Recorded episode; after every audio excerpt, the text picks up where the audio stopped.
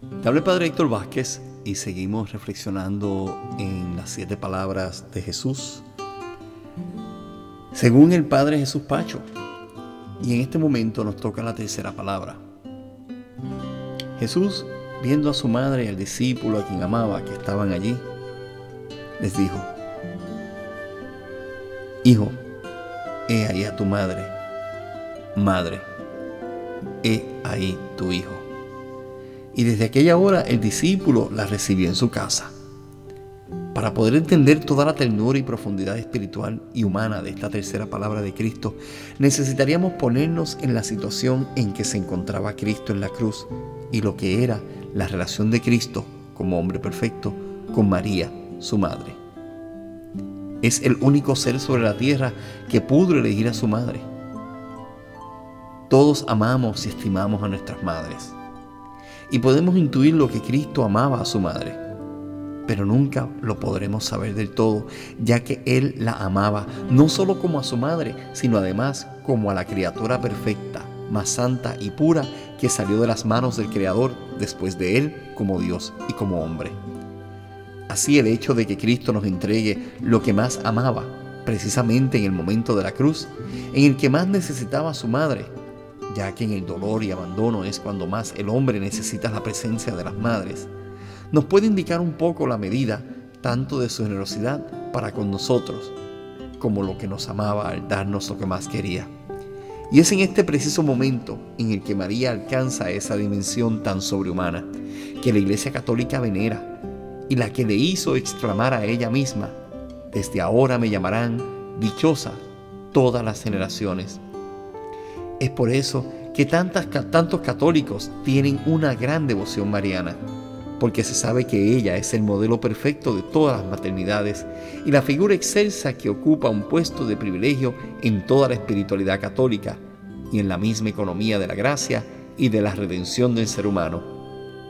No le damos nada de más pero no le quitamos ni disminuimos nada de lo que por derecho le corresponde.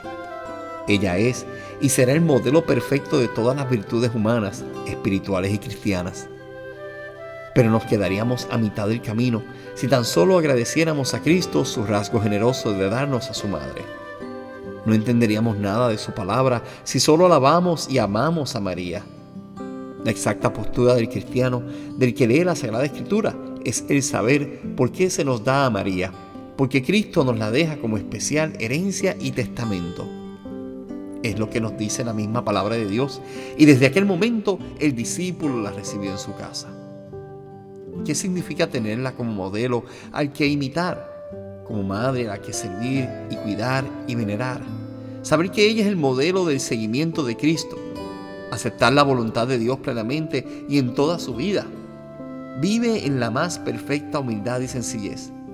Sigue fielmente a Cristo. Está a su lado al darlo gozosamente a luz para nosotros y valientemente al pie de la cruz del Hijo que muere por nosotros. Escucha la palabra de Dios y la medita en su corazón. Por eso nosotros la aceptamos como nuestra madre y como nuestra gloria. Nos alegramos íntimamente de tener en nuestra Iglesia Católica la presencia y la seguridad de que siempre contamos con ella como el Hijo sabe, aún en medio de sus más angustiosos, problemas, que siempre puede contar con su madre. Y si podemos repetir con la inspiración de Bernardo de Claravel, si se levantan los vientos de las tentaciones, si chocas contra el escollo de la tribulación, mira la estrella, llama a María. Si te agitan las olas de la soberbia, si te invade la ambición, si te urge el aguijón de la murmuración, si te espolea la envidia, mira a la estrella, llama a María. Si te arredra la debilidad de tus inconstantes propósitos, la poca limpieza de tu corazón, mira a la estrella, llama a María, y en todos los peligros, en tus angustias, en tus vacilaciones, piensa en María. Llama a María, que no se retire de tu corazón ni de tus labios. Siguiéndola no te puedes desviar, rogándola no desesperarás. Pensando en ella, no errarás. Si ella te sostiene, no caerás. Si ella te protege, no temerás. Si ella te guía, no te cansarás. Si ella te es propicia, llegarás al fin de la patria. Madre dolorosa, no podemos por menos de arrepentirnos y llorar muy íntimamente al considerar cómo nos diste a Cristo y cómo te lo devolvemos ahora. ¿Dónde está aquel dulce niño tierno y delicado, espejo de todas las auroras, esperanza de todos los amaneceres que acariciabas y blandamente arropabas con tus pañales hechos de lino más fino? Nosotros te lo devolvemos amarrado con ásperas sogas y coronado de espinas. ¿Dónde está aquel joven al que tú tejiste la túnica mejor, hecha de lana virgen para cubrirle? Al que alimentabas con leche y miel, con pan de él amasado con tus purísimas manos. Nosotros te lo entregamos ridiculizado, con un manto roto y viejo, macilento, cubierto de latigazos, bañado en su sangre, con hambre y sed. ¿Dónde está aquel hombre al que tú enseñaste a leer las palabras cálidas de amor en la escritura y en quien dejaste el sello indeleble de tu ternura maternal? Nosotros te lo entregamos con la garganta reseca, sin poder pronunciar más que las justas palabras del perdón.